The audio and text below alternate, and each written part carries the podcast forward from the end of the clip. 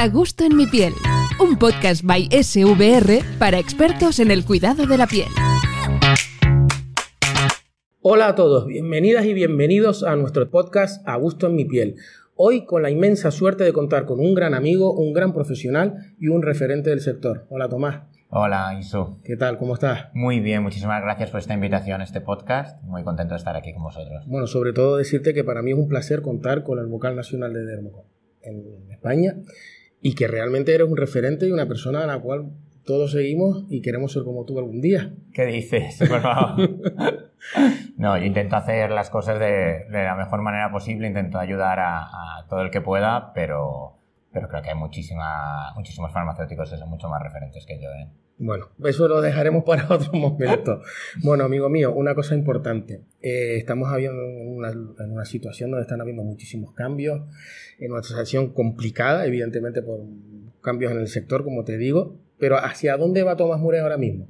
¿Qué camino está siguiendo? Bueno, nosotros estamos siguiendo, o yo estoy siguiendo el camino que, nos planteamos hace cuatro años en la Vocalía Nacional de, Dermofarmacia, que era el de acercar a todos los farmacéuticos herramientas para que pudieran trabajar de una forma ah, estructurada y protocolizada ah, la dermofarmacia. ¿no? y nuestra idea es la de dar formación, la de crear protocolos, la de crear guías para, que todos los farmacéuticos tengan ese conocimiento básico que necesitan. Y luego a raíz de ahí también es la de crear campañas para que la sociedad um, entienda la labor del farmacéutico, entienda que el farmacéutico va más allá no solo del medicamento, que también es un experto en dermofarmacia.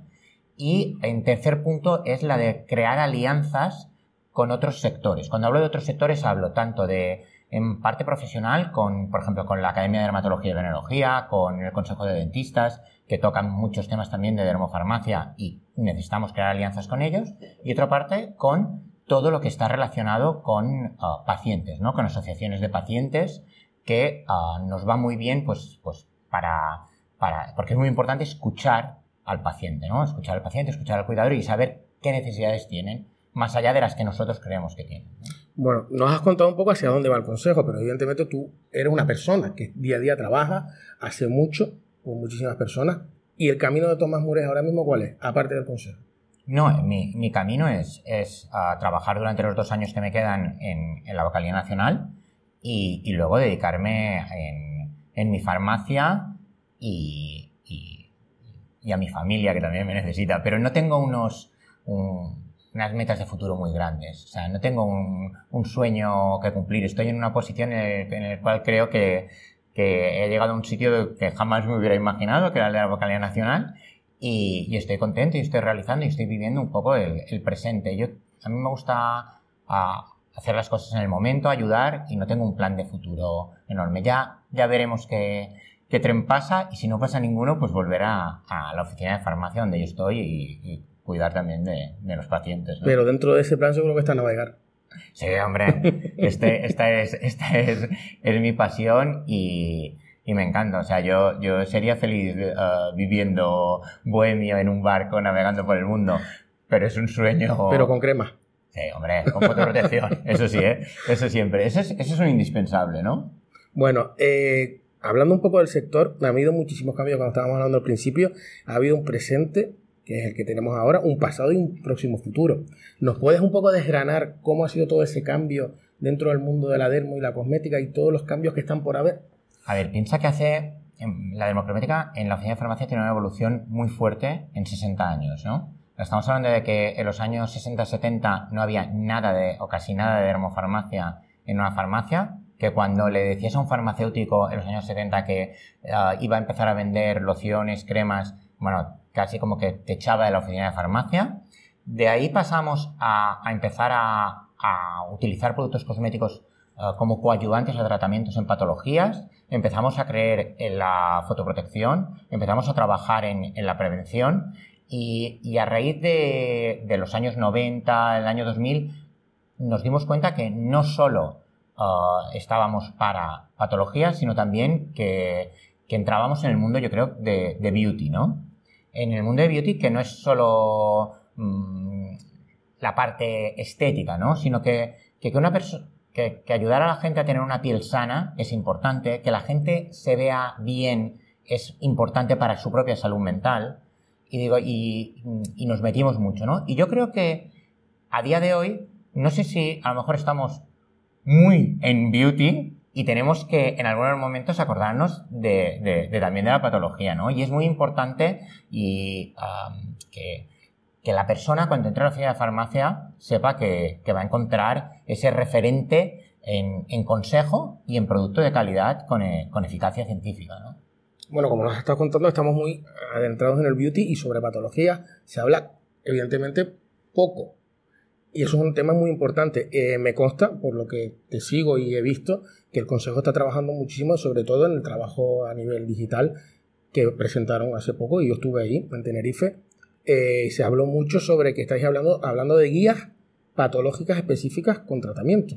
Cuéntanos un poco sobre lo que estáis haciendo. A ver, lo que estamos realizando son, hemos realizado unos protocolos uh, que son básicos para que cualquier uh, farmacéutico, incluso se pueden trasladar a los equipos de las farmacias, pueda trabajar con un algoritmo y pueda trabajar sabiendo unos consejos que son correctos, que están actualizados y pueda conocer qué tratamientos hay, tanto uh, que le pueden llegar por prescripción, como en algunas ocasiones qué medicamentos hay de indicación farmacéutica y también cuáles son productos de dermofarmacia que están indicados para esa patología. ¿no? Y esto es muy importante recalcar, siempre va con unos criterios de derivación al médico, porque esto es una cosa que nos que reiteramos muchísimo, ¿no? Ah, nosotros somos farmacéuticos, nosotros no diagnosticamos patologías.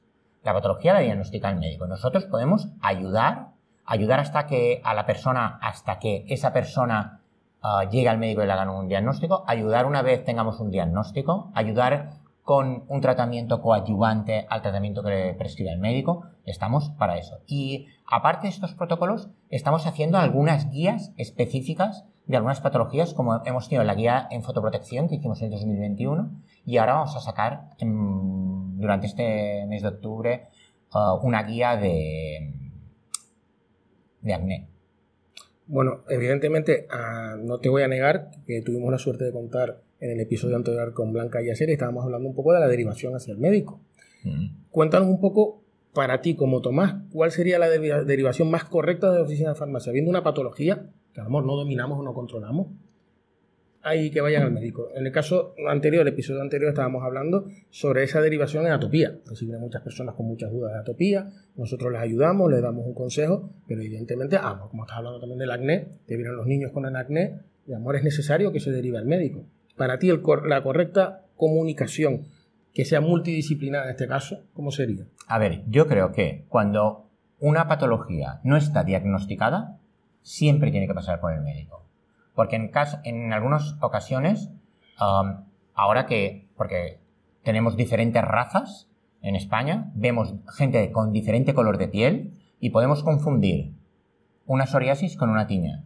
Podemos confundir uh, un acné con una rosácea. Podemos confundir una dermatitis seborreica a lo mejor con otra patología. Con lo cual, nosotros, cuando un paciente no esté diagnosticado, lo tenemos que uh, derivar directamente al médico. Luego, nosotros en los protocolos, en cada patología ponemos unos criterios, pero hay algunos que son clarísimos. Gente menor de edad o cuando la patología se sale del rango típico. Y luego tenemos otra cosa. Nosotros podemos intuir que esa persona, por experiencia, que ese niño que viene con su madre y que tiene a lo mejor esas típicas heridas en, los brazos, en, de, dermatitis atópica, en la cara, en el rostro, podemos intuir que es una dermatitis atópica. Pero si no está diagnosticado, lo tiene que hacer el médico y lo tenemos que derivar. Nosotros le podemos recomendar, pues, um, un producto específico para pieles sensibles, para que no le dañe la barrera cutánea, un hidratante a mí me ha pasado en algunas ocasiones de pensar que era una dermatitis atópica, derivarlo al médico, darle unos productos específicos y el médico me ha contestado que no, que no era dermatitis atópica, que era un caso de una cherosis muy, muy fuerte, puntual, pero que bueno, los mismos productos que servían para una cosa sirvieron para la otra, ¿no? Con lo cual, no, no nos equivocamos a la hora de, de recomendar estos productos para, para paliar esos signos, pero sin lugar a duda se tiene que diagnosticar por un médico. Bueno, también es cierto que hay muchas personas que siguen las redes sociales. a nivel digital estamos en un auge descomunal y se fían mucho de lo que dicen muchas personas a nivel digital. Es evidente que hay que confiar en el farmacéutico y en el médico. ¿Por qué crees tú que ha habido ese auge tanto a la hora de enseñar esa mm, noción en dermo en redes sociales de tantas personas? ¿A qué viene ese auge? De que hayan tantas personas especializadas en dermo o que realmente no lo son. A ver, el paradigma en todos los sectores nos está cambiando muchísimo porque las redes sociales y sobre todo el fenómeno influencer nos, nos ha cambiado todo, ¿no? Antes mm, te anunciaba algo un actor, un futbolista y ahora es una influencer, ¿no? Pues nos ha cambiado. Con lo cual, la gente joven, por ejemplo, cuando yo era más joven, a lo mejor seguía un futbolista. ayer. Ayer. y mi hijo, que es adolescente, pues sigue a Instagramers o a, um, o a personas o a youtubers, ¿no? Claro, es otro paradigma. ¿Cuál es el problema? El problema yo creo que ha habido como una explosión y yo creo que esto se va a regular un poco con el tiempo, ¿no? Que yo creo que, la gente va, a ir regulándolo un poco. El problema es que a día de hoy cualquier persona cree que sabe de cualquier cosa, cualquier Instagram me hable de cualquier tema, ya sea de salud, como de cocina o de construcción, un día te hablan de A, otro día de B, otro día de C. Y en ocasiones, cuando estamos hablando de temas de salud, ah, dan palos de ciego, ¿no? Y en ocasiones la recomendación que me ha ido bien a mí, yo la doy y a lo mejor le puede ir muy mal a otra persona. Por lo tanto, yo creo que tenemos que, todos los profesionales sanitarios, que poner um, un poco de freno a esto. Yo creo que uh, una cosa que sí que se está haciendo bien es que muchos farmacéuticos, muchos médicos, sobre todo dermatólogos, se han lanzado a las redes sociales y están comunicando. Y yo creo en general que se está comunicando tanto desde la parte de dermatólogos como la de farmacéuticos, creo que se está comunicando con bastante rigor. Habrá cosas que te gustarán más, te gustarán menos, habrá diferentes formas de, comunicar, ¿no? Pero yo creo que el mensaje es, bastante, es bastante bueno. ¿Y hacia dónde crees que nos dirigimos? Es decir, me refiero, ya sabemos hacia dónde se dirige Tomás, hacia dónde se dirige el Consejo, la Dermo hacia dónde se dirige en un futuro. A ver, yo creo que va a haber un, um, cambio, ¿no? Yo creo que va a haber un cambio porque la, nos dirigimos hacia lo que nos pide la sociedad. Estamos en un momento de que si la sociedad pide A, uh, todos los equipos de marketing cambian hacia A para hacer lo posible, ¿no? Estamos uh, muy, muy en un, en un momento que, que, dependemos mucho de tanto del tema de marketing publicidad como, lo, como las tendencias sociales que se ponen de moda, ¿no? Pero yo creo que sobre todo um, hoy en día la población tiene un acceso brutal a la información y yo creo que, que la gente en el futuro nos va a pedir um, sobre todo en, productos cosméticos van a pedir que sean productos eficaces Ah, porque seguros ya sabemos que lo son todos los cosméticos que hay en el mercado, queremos que sean, nos van a pedir que sean eficaces, que haya un, criterio científico detrás, que haya una demostración en producto acabado muchas veces, que haya un aval científico y ah, nos van a pedir también, yo creo que mucho el tema de sostenibilidad en, los productos cosméticos, ¿no? Yo creo que más allá de nuevos activos, que es verdad que hoy en día ya tenemos muchísimos activos, en el tema de activos, si salen nuevos activos, fantástico, pero nos van a pedir una mejor cosmeticidad. O sea, casi que el vehículo sea mejor, que sea más cosmético el producto, que sea más agradable y sobre todo eficacia y sostenibilidad. Te iba a hacer esa pregunta que estabas ya tú creo pensando sobre los activos, ya que los nombraste. Tanto que lees, que me consta, que estás al día en todo lo que puedes y más, y te gustaría estar más, evidentemente, como todo el mundo. ¿qué próximos activos tú crees que pueden aparecer? Y si ahora se habla mucho del cosmético natural, muchísimo. No es que esté, no es por decir la palabra moda, pero se habla mucho no, no, no, del tema natural. Se puede decir, es una. Pero hacia, ¿qué es lo que va a aparecer próximamente para es, ti? Es, es, un tema de moda. El problema es que lo, lo que es natural no lo tenemos totalmente ah, regulado o reglado y no, lo y no sabemos exactamente qué es natural. Porque a veces cuando hablamos, muchas cosas decimos, estos productos son ah, con activos de origen natural. Exacto. De origen natural no significa que sean naturales. Pueden ser, son activos que existen en la naturaleza, pero los puedo haber sintetizado yo en un laboratorio porque económicamente sale mejor o incluso en, ocasiones a nivel de sostenibilidad es más sostenible sintetizarlo que no ah, plantarlo, que no gastar recursos, que no crear. Ah, con lo cual, el tema natural está súper de moda, súper, y, no lo podemos obviar, pero ah, yo creo que esto también lo vamos a tener que ir regulando poco a poco y haciendo entender a la, población qué es lo que necesita y qué es lo que no. Y activos, yo creo que hay, mira, uh, Estamos hablando muchísimo últimamente, otra vez, eh, en los últimos dos años, de retinoides, que son activos de hace más de 40 años. Y, bueno, y son unos activos buenísimos. O sea, no yo no sé que no creo que necesitemos, ojalá salgan activos que, sean mucho más potentes y que nos resuelvan muchos más problemas, ¿no? Pero creo que lo, es más importante casi vehiculizar bien los activos que tenemos, conseguir que los productos tengan una cosmética y conseguir que la gente cumpla los tratamientos adecuadamente. Más casi que buscar nuevos activos. Y personalmente como farmacéutico, que está en la oficina de farmacia, y como vocal nacional, ¿crees que todo esto es positivo? Es decir, que haya tanta competencia, que hayan tan, tanta, tantos principios activos nuevos que se están descubriendo, tanto mercado. A ver, yo creo que, que, no, es, no, es, ni positivo ni negativo. O sea, nosotros nos tenemos que adaptar. ¿no? La, la oficina de farmacia se ha ido adaptando a lo largo de la historia. Antes lo hemos hablado, ¿no? Antes no teníamos nada de dermofarmacia, luego lo tuvimos. A día de hoy, una farmacia no es solo medicamento. Total. Te encuentras dermofarmacia, nutrición, ortopedia, óptica, te encuentras un montón más de soluciones. ¿Por qué? Porque la sociedad lo ha demandado. Antes la farmacia era un mostrador con albarelos detrás, ahora son uh, totalmente abiertas. y la oficina de farmacia de aquí a 20 años va a cambiar un montón va a cambiar porque hay redes sociales, va a cambiar porque hay venta online, va a cambiar de mil maneras. Que haya miles de activos o que haya muchos más productos o que haya un crecimiento, a mí no me preocupa. Yo creo que lo importante es que nosotros como farmacéuticos estemos súper formados y al fin y al cabo demos, que es lo más importante, un consejo adecuado y tengamos un producto de calidad con un aval científico detrás para dar a, a la población, ¿no? Y yo creo que consejo y calidad es el sello que tenemos que seguir preservando de, oficina de farmacia. Y ya que nombraste la venta online, que también está en auge muchísimo, ¿cuál es tu opinión principal? Porque ahí tiene que haber detrás un consejo, evidentemente. A ver, ah, la, venta online va a venir para quedarse, está clarísimo. Y, va a existir, y va a estar. O sea, y no, no, tiene que haber una lucha en contra de la venta online, ni muchísimo menos.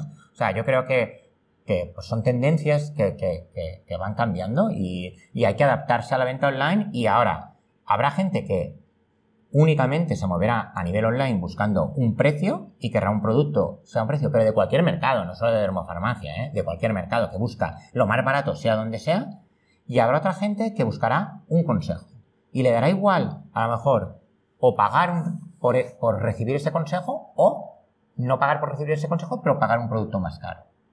Con lo cual, yo creo que nosotros, que, nuestro valor como farmacéutico va a estar en, el conocimiento, en el valor, en saber dar ese buen consejo y a raíz de ahí ah, seguiremos adelante, tanto física como de, como de manera online. Bueno, y para seguir adelante, como dices tú, eh, ahora ha habido en este pasado mes de septiembre, pues todo lo que se desgranó y se hizo a nivel nacional e internacional, en, digamos, el Congreso. ¿Y el futuro dentro del Consejo cuál es con respecto a eventos que se vayan a hacer en el próximo año? A ver, um, dentro del próximo año vamos a tener el, evento que, llevábamos esperando, que se ha ido retrasando por, por, la, por la pandemia, ¿no? O sea, nosotros hicimos uh, unas, las Jornadas Nacionales de Demofarmacia en 2019 en, más que fue en Más Dermo 2019, ¿no? Sí, que fue totalmente un éxito y te felicito porque lo vi desde la distancia y fue totalmente algo distinto. Pues hay muchísima gente que nos está pidiendo uh, que cuando íbamos a hacer otro Más Dermo, cuando vea, no podíamos solapar uh, el Congreso uh, Mundial y el Congreso Nacional que con Más Dermo en el mismo año, porque era inviable, no tenemos suficientemente ni recursos ni tiempo para para hacerlo y sí que será, lo vamos a realizar en 2023, lo vamos a realizar en junio de 2023. Me estás dando una primicia. Te estoy dando, sí, sí, sí. ya es la... ya tenemos uh, fecha, en, se está trabajando en, en programas, en, breve se presentará a los a todos los, laboratorios y, a, y, a los farmacéuticos, pero vamos a trabajar para, para tener unas jornadas uh, que, bueno, pues que sean innovadoras, que, sean un, nexo de unión y en donde también hagamos un poco de networking, nos volvamos a ver, nos volvamos a, abrazar. ¿no? Que después de estos últimos años de, pandemia y post-pandemia hemos estado como todos como muy distanciados y es bueno el, contacto físico y el volverse a ver. No te puedo pedir exclusiva de ni ciudad ni de... De, ciudad, de ciudad te lo puedo decir, que es Madrid, y día, ah, si no voy mal... No, me refiero a más de un día vas a hacer. No, durante un día. Un día. Un día en Madrid. ¿Y tú crees que con todo lo que necesitamos, todo lo que queremos, en un día va a ser posible? No, en un día no es posible, ni, ni muchísimo menos. O sea, podríamos hacer un congreso de, una, semana, de una semana, está clarísimo. Pero las jornadas nacionales están pensadas en, que sean como de, un día, en las jornadas nacionales de dermofarmacia este año. Lo que sí que es una, una opción que si la gente nos pide que sea más, pues a lo mejor se puede plantear de cara al al siguiente, la siguiente vez hacerlo un poco más. Pues lanzamos una encuesta virtual y ya está, no, perdemos nada. Bueno, Tomás, ya que te hemos conocido un poco a nivel profesional, hemos conocido sobre el consejo. Para entrar dentro de tu piel y conocerte a ti como Tomás, que te quiero hacer varias preguntas hacia ti, ¿te gustaría añadir algo más sobre el consejo, sobre el futuro, sobre la dermo o sobre tu persona? No, yo, yo solo diría a los farmacéuticos que tenemos una profesión maravillosa y que tenemos que mirar el futuro con optimismo y con ilusión. Y que en muchas ocasiones veo que la gente está como preocupada por, oye, somos una profesión que nos adaptamos, que cambiamos, somos una profesión que hemos estado, hemos demostrado nuestra valía durante la pandemia, estando al pie del cañón, los únicos sin cita, con las puertas abiertas. Y, yo creo que, que somos una profesión maravillosa y que ¿Van a haber cambios? Sin lugar a dudas que habrá cambios, como los ha habido en los últimos 50 años, y a lo mejor más rápidos. Bueno, pues nos adaptaremos y seguiremos siendo una profesión magnífica. Yo creo que hay que mirar el futuro con mucho optimismo. Bueno, te honra y te agradezco las palabras hacia los farmacéuticos, y ya que los dos lo somos, pues evidentemente es cierto que hay que ser así y que la gente nos valore y nos quiera y que nosotros sobre todo somos los que queremos y valoramos a las personas sobre todo y al paciente. Bueno, ahora para estar dentro de tu piel, quiero saber varias cosas. Venga. Vale, puede ser sincero o no, o directo o conciso. Vale, o puede ser escueto o llámalo como quieras. tu lugar ideal para perderte, si tus vacaciones ideales.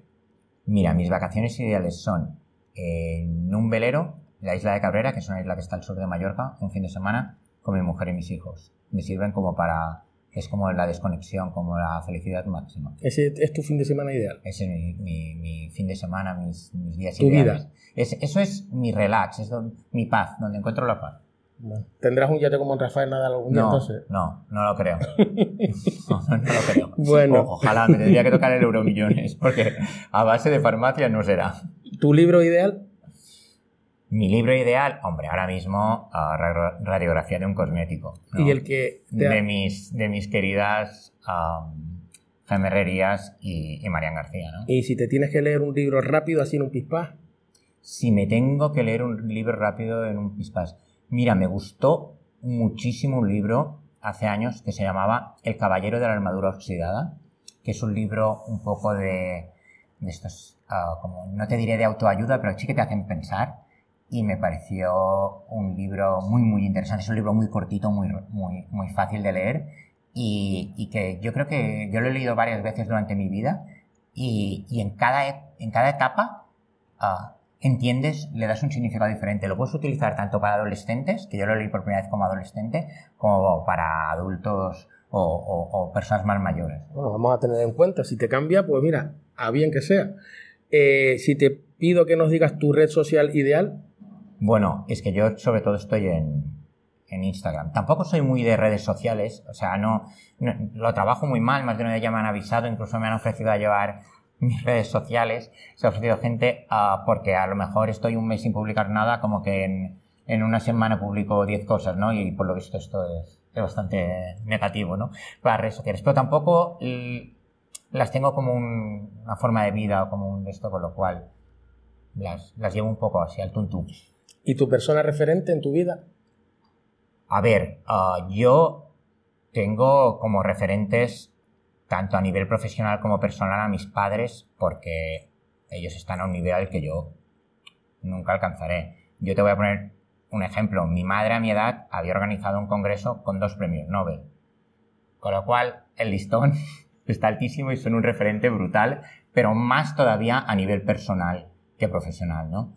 A nivel de, de dermofarmacia, yo es que trabajo con un montón de gente y tengo un montón de, referentes porque es que es, es, alucinante la cantidad buena que hay y la cantidad de gente que, que ayuda y que aporta, ¿no? Si tuviéramos que elegir una, ah, creo que todos los farmacéuticos ah, pensamos en, en gemerrerías, ¿no? Como, como en dermofarmacia, como en un referente, como una persona que, que ha hecho una evolución brutal y que encima es muy generosa, que comparte mucho.